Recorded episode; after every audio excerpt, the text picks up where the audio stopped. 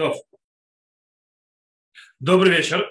Мы снова делаем прыжок в книге Ишаяу. Мы перепрыгиваем на 40 главу. Я нечаянно написал 50, на 40 -у. Но прежде чем войдем в 40 главу, я хочу заняться одной очень интересной вещью. Есть известный спор по поводу, э, скажем так, написал книгу Ишаяу один пророк или два. То есть, да, есть две книги Ишаяу или одна книга Ишаяу. Дело в том, что я почему говорю, потому что считается как раз вот 40 главы и дальше, что, скажем так, в академии исследователи говорят, что это другая книга. Это то, что называется Ишаяу Шини, то есть второй Ишаяу.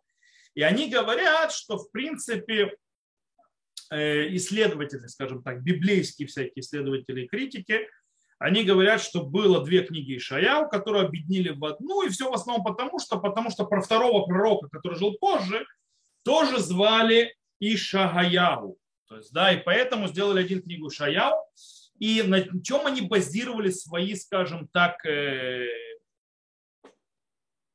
заявления. То есть, как я сказал, мы значит, коротко разберем этот вопрос и потом перейдем непосредственно в изучение нашей главы. Потому что, в принципе, начинаем сейчас вторую часть книги Ишаяу. Первая часть закончилась, вторая, то есть э, она явно видна, у нее меняется, э, она меняется в этой часовые. То есть вы увидите постепенно.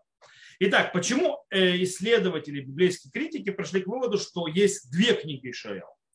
Во-первых, они говорят, первое, то есть как бы их э, тезис, их аргумент, что до 40 главы э, книга занимается то, что называется восходом Ассирийской империи и, скажем так, и падением Ассирийской империи, падением Санхирива, в конце концов.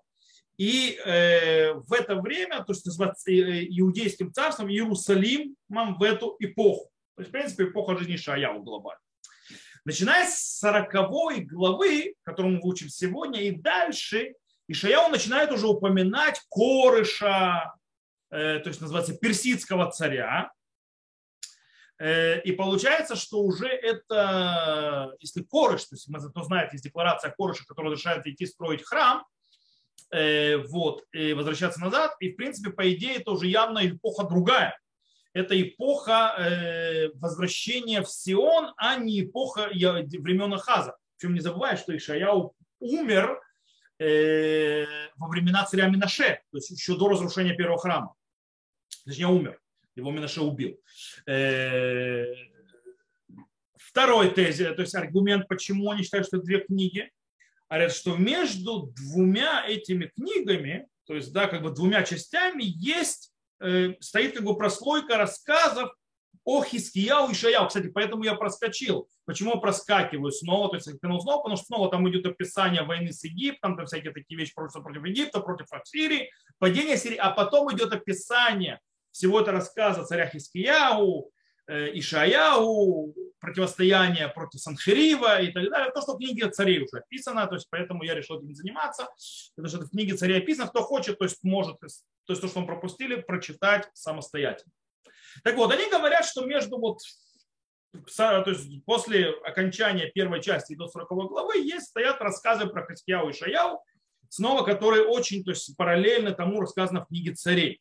И по идее эти рассказы, они как бы заключительное описание книги Шаяу, в принципе, они говорят, где же, что делал, где жил, когда, то есть работал и так далее, и так далее. В принципе, это конец пророчества Ишаяу. Так они считают. И третье, то есть аргумент, что, скажем так, две части книги Шаяу занимаются разными темами. Тогда как и их характер разный. Потому что так как первая часть до 40 главы занимается в основном то есть, точнее, вторая часть после 40 главы в основном занимается чем? Эпохой изгнания, то есть как бы она говорит из изгнания, то есть то, что будет происходить во времена изгнания, после него и так далее. Вот. Тогда как первая часть обращается к народу Израиля, то есть сидящим на земле Израиля. Вторая часть обращается к тем, кто в изгнании, а первая часть говорит о тех, кто сидит в земле, в земле Израиля. Напоминаю снова, что я жил до изгнания. И нам нужно разобрать, то есть это те претензии, те аргументы, которые говорят э, исследователи, почему э, есть две книги Ишая, которые объединили в одну и написали разные люди. Вот. Э, Прежде чем мы разберемся с этим делом, нам нужно, скажем так,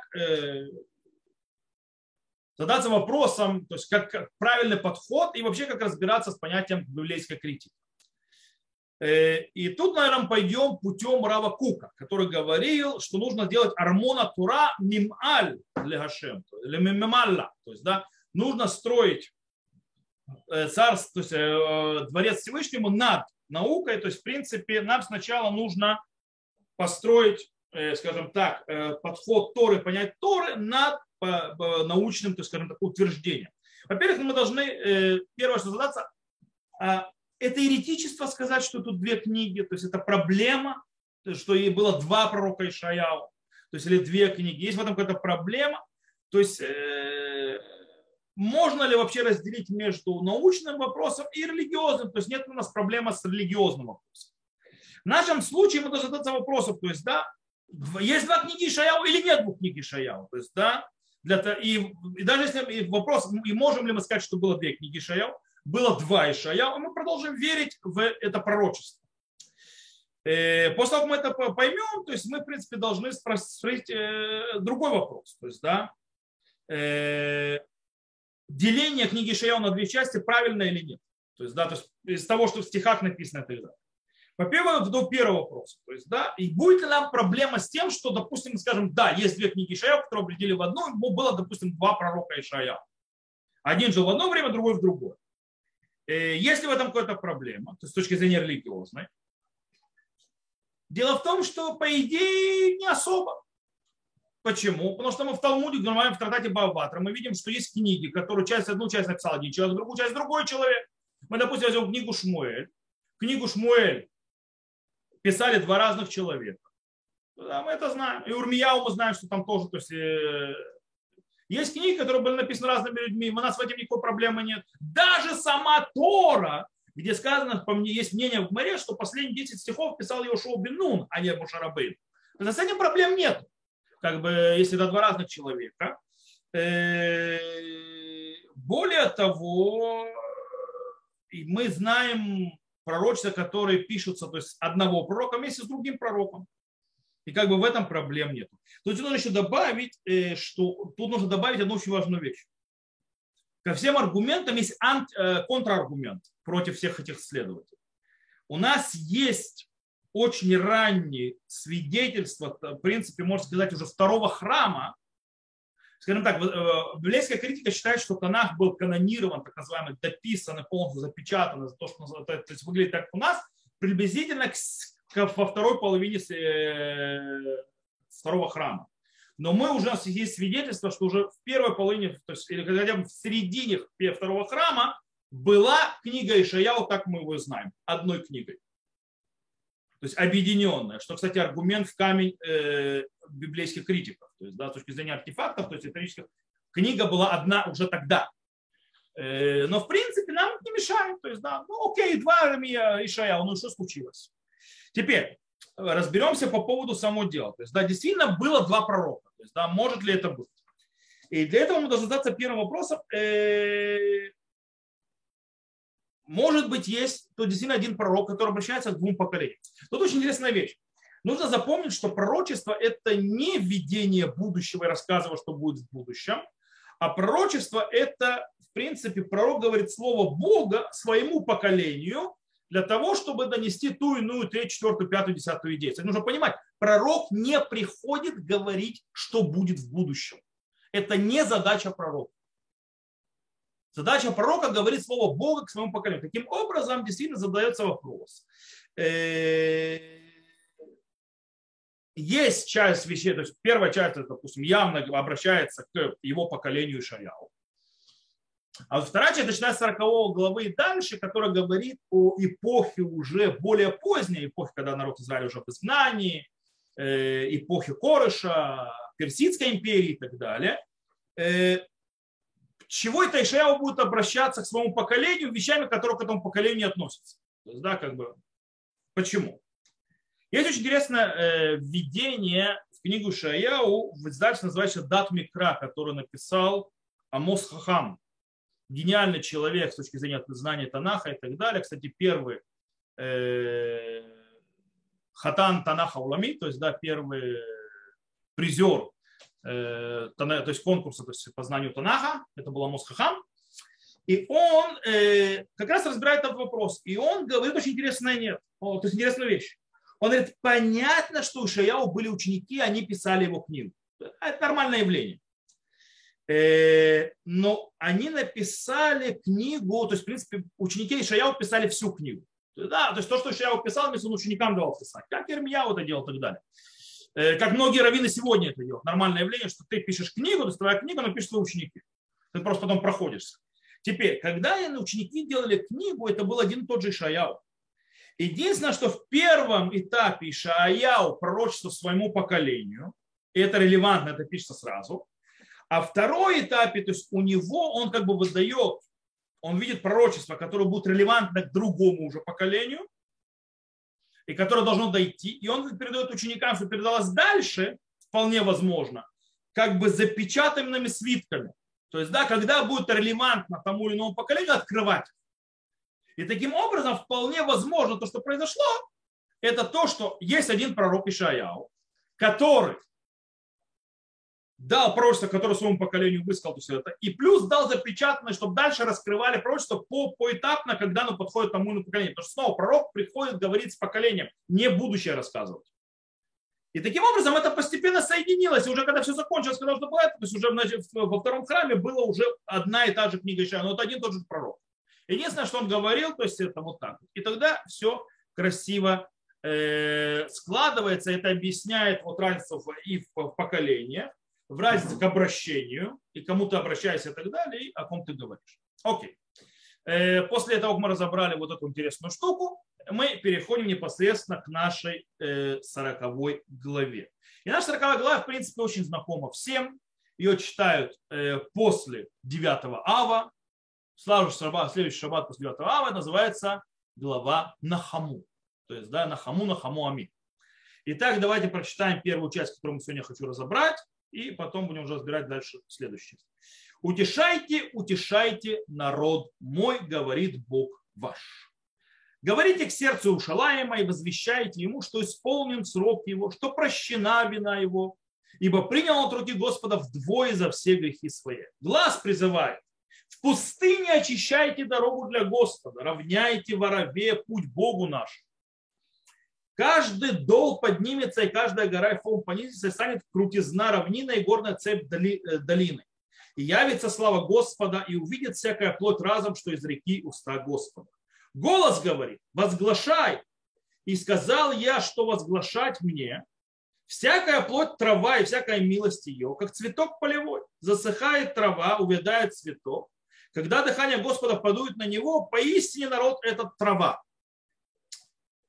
Засыхает трава, увядает цветок, но слово Бога нашего существует вечно. На гору высокую взойди, вестница Сиона, возвысь мощно голос твой, вестница Иерушалаем, возвысь, не бойся, скажи городам Иуды, вот Бог ваш, вот Господь Бог в силе придет, и мышца властная у него, вот награда его с ним, вознаграждение его перед лицом его, как пастух пасет он стадо свою мышцей своей, собирает ягнят и на груди своей носит, э, водит матом. Окей. Э, дело в том, что вообще во второй части книги Шаяу по 40 главы очень тяжело ее делить на темы. То есть, да, как бы делать и темы какие-то определенные, в отличие от э, пророчеств первой части, там более тематические происходят. Э, и это, кстати, вот эти стихи, они одна из ярких припоказателей. И как делить это пророчество тоже непонятно. То есть, да, оно не, не однозначно, но, но, но, но Явно, что эти стихи были написаны, скажем, как одно целое, то есть 11 стихов. Э, почему? Потому что между них есть, скажем так, э, призывы. То называется коль. То есть мы прочитаем нахаму нахаму ами, потом коль куры, потом снова коль куры.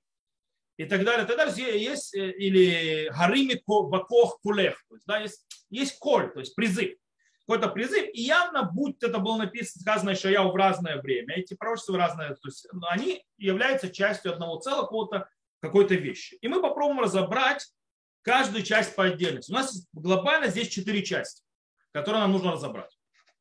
Итак, первая часть это на хаму, на хамоми, то есть утешьте, утешьте, то есть э, народ мой. Это, в принципе, призыв к чему? Призыв утешить народ Израиля. Зачем? Потому что сказано млеа цаваа, то есть, да, то, что, э, что э, исполнен срок его, то есть, да, нерца авуна, то есть, да, прощены грехи, то есть он искупил грехи свои. Э, кстати, интересно обратить внимание, то есть, да, заплатил вдвое, то есть, за все грехи свои. Обратите внимание, то есть, тут речь идет о э, избавлении, которое приходит, которое Всевышний приносит, и оно приходит из-за того, что срок наступил. То есть здесь нет речи о возвращении в то, что народ Израиля раскаялся, исправился и так далее. Речь идет именно о том, что народ Израиля пришло, вернет, то есть будет спасен и избавлен, потому что пришло время. То есть пришло время избавлять. Э, окей. И, кстати, очень интересная вещь. Обратите внимание, то есть есть два стиха. То есть первый стих э, сказано, говорите, сер... Э, говори, утешайте народ мой, говорит Бог ваш. А второй стих говорит, говорите к сердцу Ушалаем, возвещайте ему. То есть кому обращается? Тут двое к кому обращается. В первом стихе обращение к народу. Во втором стихе обращение к Иерусалиму. Теперь вопрос. Кто такой Иерусалим? Что такое Иерусалим, к которому надо обращаться? То есть можно ли обратиться к городу, к зданиям, то есть да, разрушенным зданиям? То есть с кем там нужно разговаривать? То есть как можно город утешить? Скорее всего, ответ очень простой. Э, можно обратить внимание, потому что я вот уже не первый раз во всей книге, то есть Иерусалим, Иерушалаем превращается, скажем так, в личность, какой-то, то есть какой-то персонаж. Э, персонаж, который, в принципе, символизирует землю Израиля, которая стоит в разрушенном состоянии. То есть, в принципе, и вот как бы к ней тоже обращение, то есть утешение, что все изменится, все исправится, все будет, как говорится, хорошо. Теперь следующая часть. Следующая часть это Коль Куре 3, с 3 по э, 5 стих. И тут очень интересный призыв. Что мы видим в этом призыве? Здесь призыв говорит проложить дорогу в пустыне. То есть, да, в отличие от не тех, кто неправильно читает этот стих, то есть это не голос вопиющего в пустыне, это именно коль коре, бамидбар пину дерех. Э, Ешру Барава Месила Лелукейну. То есть, да, голос призывает в пустыне очищайте дорогу для Господа, равняйте ворове путь Богу, Богу нашему. Это известный стих, где христианское, то есть это перевод просто извратила фразу. Речь идет о чем-то другом. О чем идет речь? Э, речь идет, что Всевышний должен и прийти, то есть, да, Всевышний должен прийти э, и проложиться, то есть как бы э, дорогу. То есть какая-то дорога. С одной стороны, вроде у этого призыва нет никакой связи с предыдущей частью, которая говорит про утешение и так далее. Какая связь? И связь, которую мы увидим, здесь месила, именно месила. Месила, слово месила что обозначает? То есть проложите месилу. То есть это, правда, путь они переводят, проложить ворове. Но Месила мы видели несколько раз уже у Ишаяу, это означает, э, скажем так, проложить путь для чего? Для э, изгнания, из Галута к избавлению. То есть, в принципе, э, самым быстрым путем. То что имеется в виду? Голос призывает проложить дорогу и в пустыне, и в Араве, в местах пустынных, то есть там, где было разрушение, там, где ничего нет, дорогу Богу, то есть, в принципе, прокладывается дорога от разрушения к избавлению, от, к избавлению, от изгнания к избавлению. Это второй голос призыва. Э, кстати, очень интересно обратить внимание еще на четвертый стих в этой части, который очень, э, скажем так, связан вообще со всей книгой Ишаяу. Э, здесь написано следующее, что каждый дол поднимется, и каждая гора и холм понизится, и станет крутизна равнина и горная цепь долины. Скажем так, если я сейчас вам не объясню то, что сейчас буду объяснять глубоко, несмотря на всю перспективу книгу Ишаяу, когда у него идет описание такие же, можно подумать, что перед э, Всевышним будут ехать бульдозеры, будут все равнять. То есть, да, и у нас будет прямая дорога через горы, через долины, такой вот э, шоссе, трасса. Вот. По-настоящему имеется в виду нечто другое. То есть как, то есть получается, что же произойдет? описание происходит так. То есть, в принципе, вроде перед Всевышним весь мир как бы становится ровным, то есть одинаковым. То есть, с одной стороны, долины поднимаются, горы опускаются, все выравнивается. Что имеется в виду? У Шаяут очень часто описание того, что все аннулируется, все становится полностью нулем перед великолепием Всевышнего, который пришел спасать, избавлять Израиль, народ Израиля. То есть таким образом получается, что не имеется в виду, что горы складываются, все такое, а имеется в виду, что все, все, все склонится, опустится и так далее, все будет, примет э, вот это решение Всевышнего, то, что Всевышний идет избавлять свой народ. Окей? И это тоже можно понять только на основе всей книги Ишаяу. Теперь третий призыв. То есть третий призыв, который э, идет в, э, между шестым и восьмым стихом. Тут очень интересная вещь. Смотрите.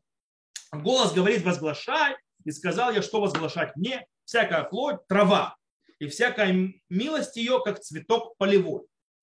Засыхает трава, увядает цветок, когда дыхание Господа подует на него. Поистине народ – это трава. Засыхает трава, увядает цветок, цветок но слово Бога нашего существует вечно. Что, что, о чем здесь речь? Э, кстати, связь вот этой вот, э, вот этой вот э, части, она нам делает, то есть становится понятным на фоне 103 э, стиха в Тегелим. Давайте я, может, прочитаю его. 103, 103 псалом, он, стих, 103 псалом, он очень интересно то есть покажет эту связь.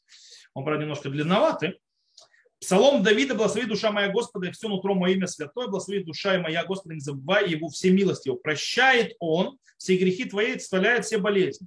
Избавляет он могилы, жизнь твою утвенчает тебя милостью и милосердием, насыщает он благим род э, твой, и обновишь ты подобно орлу юность свою. Творит Господь справедливость и правосудие для всех угнетенных, известил он Маше о путях своих, сыновей Израиля, деяниях своих. Жалостливый, милосердный Господь, долготерпивый, велик благодеяний. Не вечно будет он спорить, не всегда хранить гнев. И по грехам нашим поступил он с нами, не по проступкам нашим воздал нам. Ибо как высоко небо над землей, так велика милость его, боящимся его. Как далек восток от запада, так удалил он от нас преступления наши, как жалеет Отец сыновей, так жалеет Господь, боящихся его. Ибо знает он, как созданы мы, помнит он прах, э, помнит, что прах мы, человек как трава, дни его, как цветок полевой так отцветает он, потому что ветер прошел по нему, и нет его. Мы все один в один, то есть, да? И место его больше не узнает его. А милость Господня во веки веков над боящимся его и справедливость его для сыновей и сыновей, сыновей и сыновей его, хранящий завет его, помощи заповеди его, чтобы исполнить их. Господь в небесах вступил престол свой царство и так далее, и так далее, и так далее. То есть, что здесь показывается? Очень интересная, важная вещь. Очень важная вещь. Все увидим все пройдет. То есть, да, в конце концов, Всевышний будет в конце всех времен. То есть, в принципе, это призыв к тому, который говорит, народ, да, увядает, да, плохо, да, там тяжело и так далее, даже когда вы находитесь в тяжелом состоянии, увядает, как трава, то есть, да, помните, милосердие Всевышнее вечно, в конце концов он избавит, в конце концов придет избавление. То есть не забывать это надо. Этого призывает. То есть как бы это в принципе обнадеживающе. Как бы тяжело не было. Кстати, то сказал, что обращение в изгнание тем, кто в изгнании. У никого еще в изгнании не было. Ну, кроме колен, 10 колен, которые ушел Санхилеев.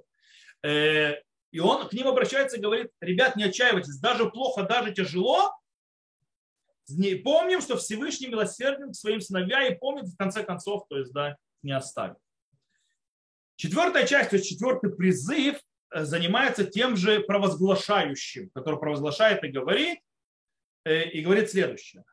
На гору высокую возойди вестница Сиона, возвысь мощно голос твой, вестница Иерушалаем, возвысь, не бойся, скажи городам Иуды, вот Бог ваш.